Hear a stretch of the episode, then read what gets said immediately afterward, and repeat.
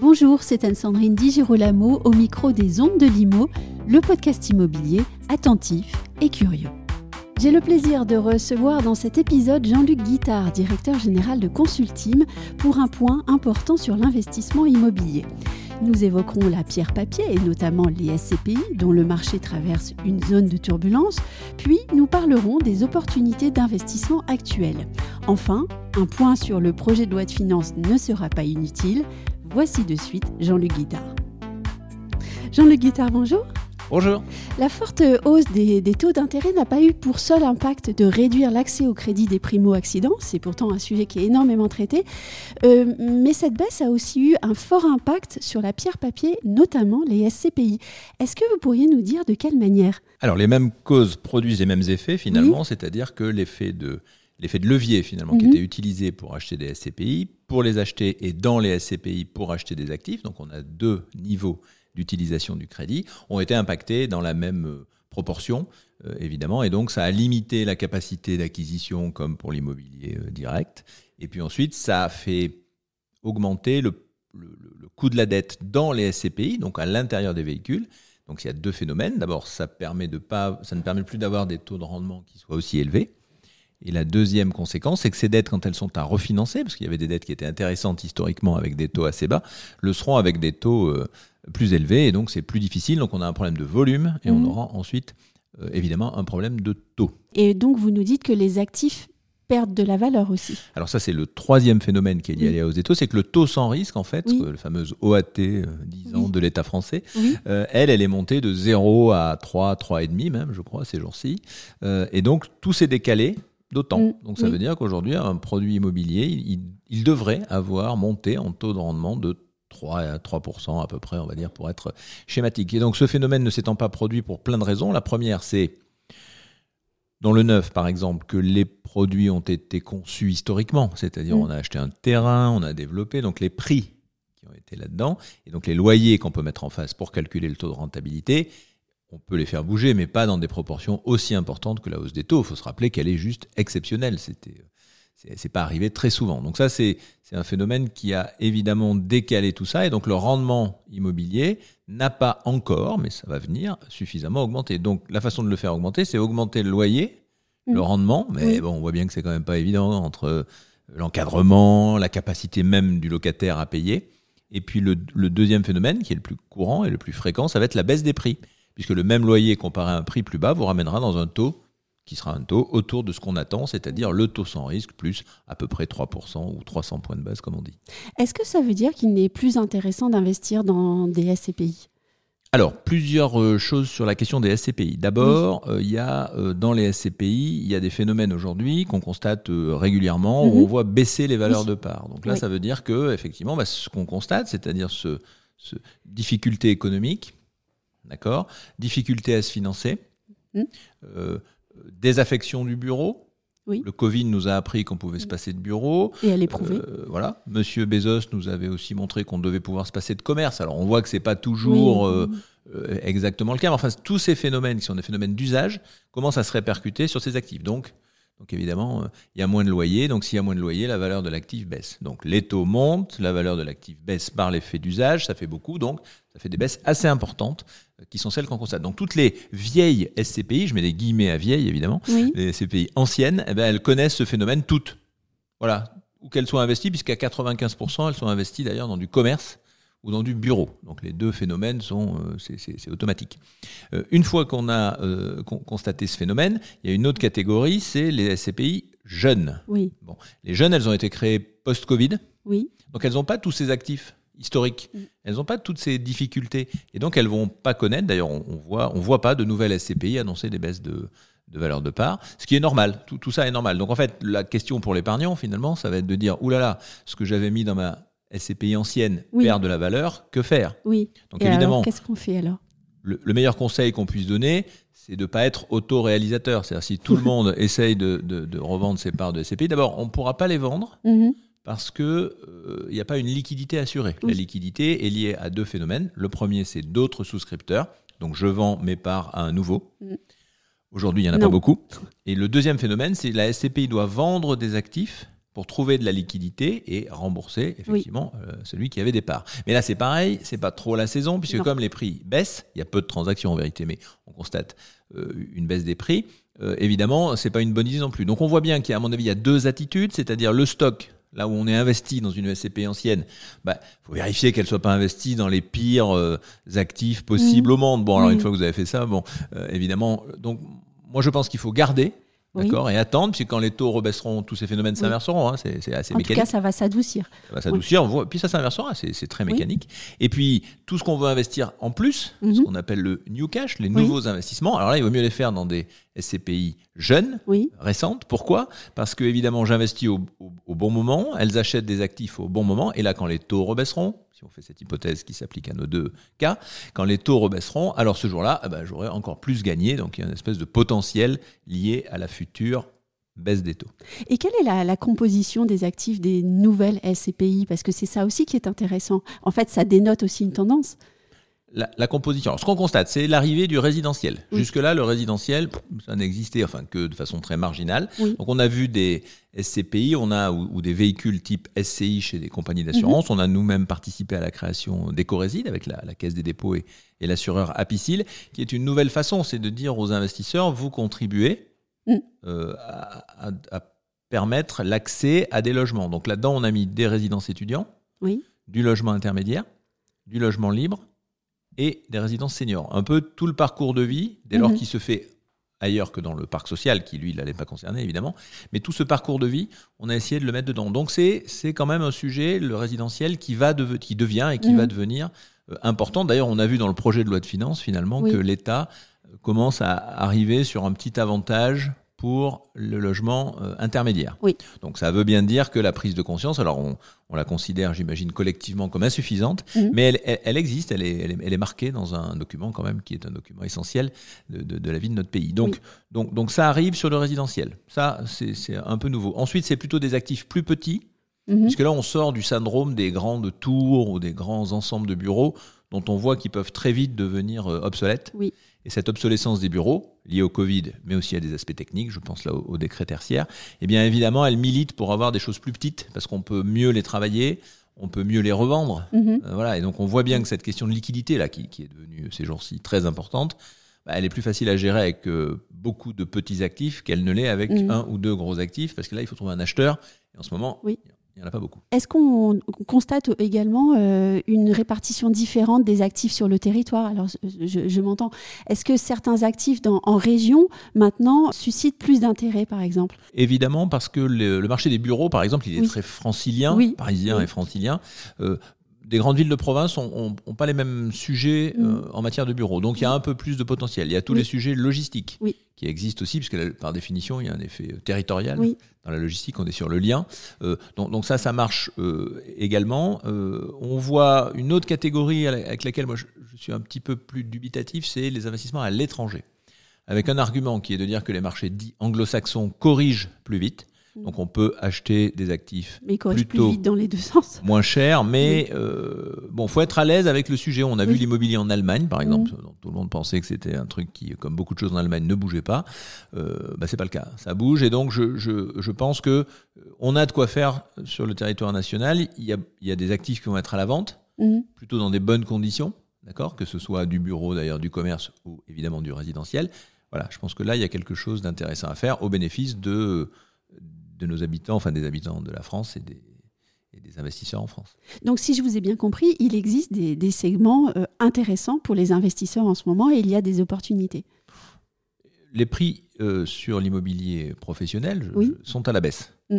Donc c'est toujours intéressant euh, de se poser la question de l'acquisition à la baisse. Alors, il ne faut pas faire n'importe quoi, mais on a un avantage, c'est qu'on achète un peu moins cher que ce qu'on pense que ça vaudra dans quelques années. Mm. On était depuis 2014 pratiquement dans un marché qui n'était que haussier. Il n'y a rien qui baissait. Enfin, c'était même d'ailleurs, euh, c'était navrant, mais rien ne baissait. Donc on était toujours acheteur en se disant que ça monte ça montait, ça montait. Bon, bah là, on a vu que ça pouvait baisser.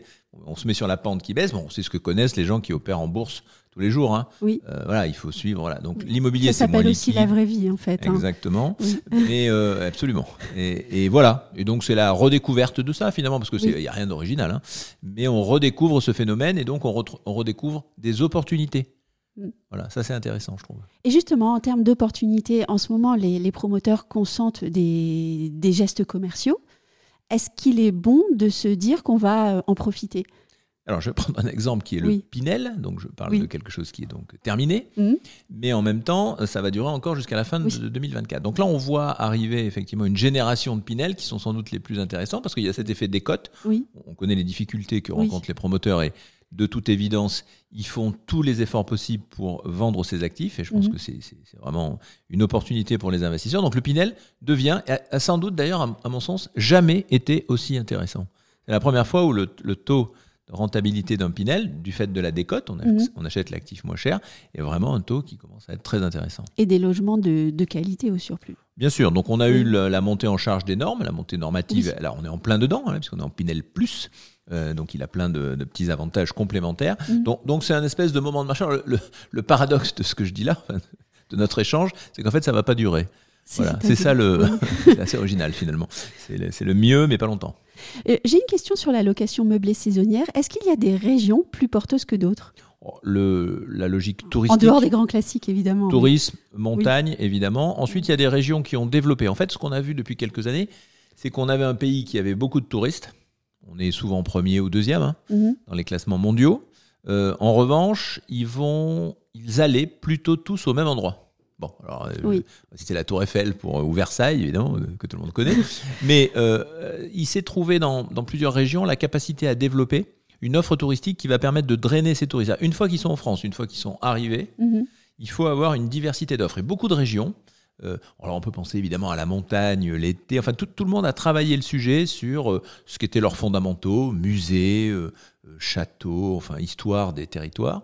Et on voit aujourd'hui de plus en plus de touristes qui vont ailleurs que sur les spots évidemment les plus connus, qui sont ceux pour lesquels d'ailleurs généralement ils viennent. Mais, mais ça c'est un phénomène qui a développé d'ailleurs un peu partout en France des hébergements touristiques. Alors on entend beaucoup de choses sur le, le- le méchant euh, Airbnb, hein, évidemment, mais euh, il est aussi en face d'un besoin. Et, et je rappelle juste là qu'il y a 7 ou même 8% du, du PIB de la France qui est fait euh, sur l'activité touristique. Mm. Donc le, je, je comprends les, les débats autour de l'Airbnb consomme du logement pour Oui. loger des gens, donc ça va Mhm. très bien.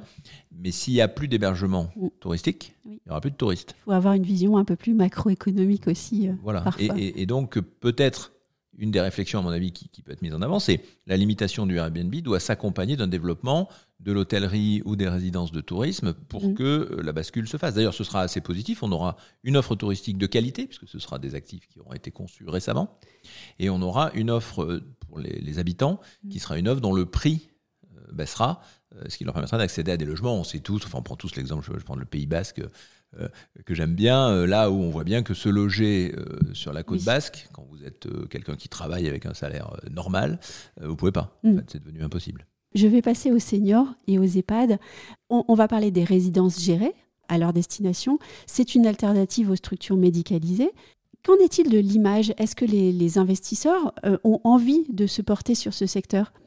Alors on, sort sans doute, je pense, de la période euh, Oui. difficile qui a été celle initiée par le livre Mm. sur euh, Orpea. On a vu ce qui s'est passé, donc ça a été une dégringolade complète en bourse. Donc il y a eu une sanction euh, euh, morale évidemment, mais euh, financière également.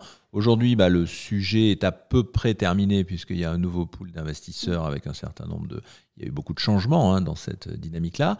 Ce qui fait que pour les investisseurs, je pense que le, le sujet de l'âge, Mm. mécaniquement, Oui. on, on ne le découvre pas, mais nous allons tous vieillir. Et Oui. donc à partir de là, le besoin est croissant, et même fortement croissant. Le marché sera immense d'ailleurs. Le marché est immense, et puis surtout que si on veut enfin, libérer des logements que je vais qualifier de familiaux, Mm. il faut bien avoir des structures d'accueil, puisque on Oui. vit plutôt plus vieux, Mm. voilà, et on est plutôt plus consommateur de services, donc tout ce, tout ce logement euh, avec service se développe. Et, et donc évidemment, c'est aujourd'hui, euh, je pense que le- le- la crise est passée, donc euh, aujourd'hui on regarde ces actifs comme étant des actifs nécessaires euh, au territoire, puisque là on est sur une installation très territoriale en plus. n'y a pas d'effet, trop d'effet de concentration. Étudiants, si je parle des étudiants, il faut quand même qu'il y ait une espèce d'université, en tout cas des écoles, quelque chose. Il n'y en a pas partout. Euh, euh, senior, on peut être beaucoup plus euh, diffus finalement dans le, mm, dans le mm. paysage du territoire, ce qui est plutôt intéressant pour les territoires, bien sûr.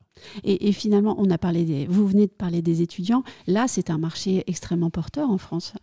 Démographique. Les deux marchés démographiques sont les seniors. Oui la, pyramide des âges le montre facilement, et les étudiants, où on a une croissance très forte. Et puis surtout, pour les étudiants, il y a un deuxième phénomène, dans la diminution du marché locatif, dans cette hausse des prix, etc., etc., les étudiants se logent euh, de moins en moins bien. Euh, ça, c'est un, un, vrai sujet avec euh, des logiques de revenus, de coût du logement. On a tous entendu parler des difficultés, y compris pour se nourrir. Donc on voit bien que développer une offre, plus il y a d'offres, mm. plus les prix baissent. C'est une espèce de mécanique infernale. Et en tout cas, là, elle est très positive puisqu'elle permet quand même à plus de gens de se loger. Mm. Sur les étudiants aujourd'hui, il faut pas surtout pas que la production des nouveaux logements ralentisse.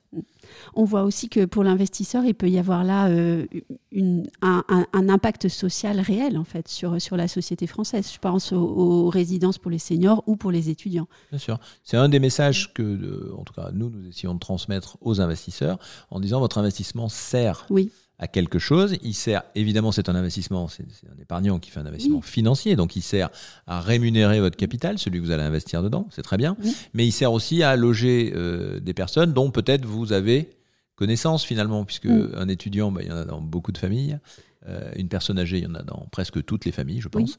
Euh, donc on est quand même dans une, mécanique où il y a un intérêt à l'investissement qui dépasse le pur intérêt financier. Et moi j'ai coutume de dire, on n'habite pas dans une action, on n'habite pas dans une obligation, mais mm. euh, dans un logement, jusque-là, oui, puisqu'on n'a pas trouvé, on n'a pas virtualisé le logement. On a virtualisé le bureau, mm. on a un petit peu virtualisé le commerce aussi, finalement, on peut commander plein de choses.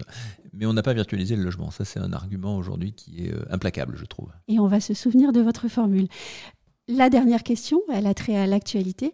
Le grand sujet du moment, c'est la loi de finances. Que penser de la multitude euh, d'amendements qui sont déposés par les députés en ce moment? Alors, ça, c'est une excellente question. Euh, on est au début du processus. Euh, donc, sortent plein d'amendements, plein d'idées. Je pense mhm. que c'est aussi le propre de la représentation nationale que de porter des idées qui viennent on le sait bien, des territoires et des circonscriptions. On est content de voir que ça cogite. Ça cogite, etc. mais c'est très bien. Après, la cohérence d'ensemble, dans, dans, un marché où, j'allais dire, quand tout va bien, mm. euh, on peut se permettre euh, d'avoir quelques réflexions que je qualifierais de latérales. Dans un marché comme le nôtre, aujourd'hui sur le logement, où on est quand même en train de rentrer dans une zone, il n'y a plus de locatif, il n'y a plus de neuf, il n'y a plus d'accession. Enfin, je, je, voilà. On peut pas euh, se priver d'une analyse complète sur les investisseurs. Aujourd'hui, par exemple, les investisseurs institutionnels sont tous partis parce qu'ils préfèrent acheter des obligations. Et, c'est beaucoup plus liquide que l'immobilier mm. dans le monde que nous connaissons. C'est comme ça, c'est leur décision. Je rappelle que ces institutionnels, on leur confie la gestion, par exemple, de, je sais pas, de nos retraites ou de notre épargne. On est bien content qu'ils soient performants. Mm. Parce que s'ils viennent nous expliquer qu'ils ont finalement acheté quelque chose de moins liquide et qui rapporte moins, on va leur dire, vous faites pas votre boulot, on ira se mettre ailleurs. Donc ils mm. font leur, leur, job assez correctement. Simplement, comme ils ont disparu du marché, si on fait aussi disparaître avec un certain nombre de mesures, euh, je pense à des mesures fiscales, les investisseurs personnes physiques, mhm. individuelles, mhm. il n'y aura plus d'investisseurs. Mhm. Ça, veut dire qu'on ne va plus construire de logements dans ce pays puisque personne ne les achètera, on ne peut plus accéder.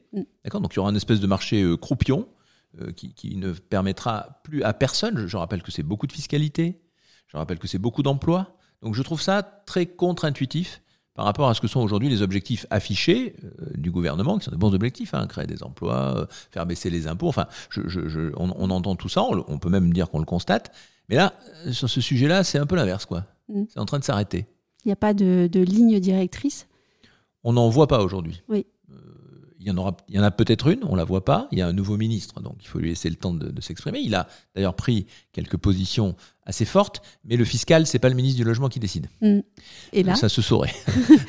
et donc là, ça se passe à Bercy. Donc euh, on est dans un exercice d'amendement. On comprend tous que ce budget sera sans mm. doute voté sous le en utilisant le fameux 49.3. À partir de là, quelle place ça laissera à la discussion euh, Voilà, on est dans, euh, il y a peu de visibilité, je trouve sur ce sujet. D'ailleurs, on cherche souvent à parler au ministre du Logement, mais finalement, euh, Bercy, euh, c'est pas facile de les joindre. C'est moins facile, mais tout. D'avoir des réponses et, de savoir où est-ce qu'ils vont. Tous les ministres euh, ont des idées. Oui. dans leur ministère.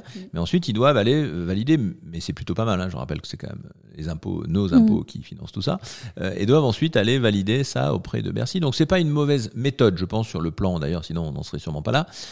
après, c'est très frustrant. C'est-à-dire qu'une très bonne idée, une très belle idée peut se faire retoquer, comme on dit, euh, du côté de Bercy, en disant bah non, ça coûte trop cher, c'est pas possible. Ou voilà. Donc, mais c'est le fonctionnement de, notre pays, donc je, je crois, j'ai pas compris que ça allait beaucoup changer. Une dernière question, on va rêver un petit peu. Quelle est pour vous euh, la loi de finances idéale pour le logement? Celle qui ne changerait pas des éléments qui ont donné de la confiance aux investisseurs, institutionnels d'ailleurs ou particuliers, je ne fais pas la mmh. différence. Je pense que si on n'a pas confiance, au moment d'investir son argent, on est mm. tous sur le débat de savoir est-ce que je fais pas une bêtise? Est-ce que je peux faire confiance à mon conseiller? Est-ce que je peux faire confiance à la banque, à la, à la compagnie d'assurance? Enfin, mm. c'est le sujet des contreparties et des intermédiaires. Et dans ce moment-là, il y en a un auquel on doit pouvoir faire toujours confiance, c'est l'État finalement. Mm. On, peut se tromper sur euh, un placement parmi d'autres, ça arrive, hein, c'est la vie. Mais si l'État lui-même donne une telle volatilité dans euh, ces fameux amendements ou ces sujets sur lesquels on se dit on comprend rien, enfin on n'a pas la vision politique de ce qu'ils veulent faire, cette confiance-là, elle est assez facile à détruire, elle est assez difficile à reconstruire.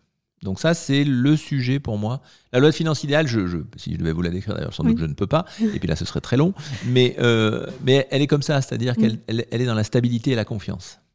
Un grand merci Jean-Luc Guittard. Merci beaucoup.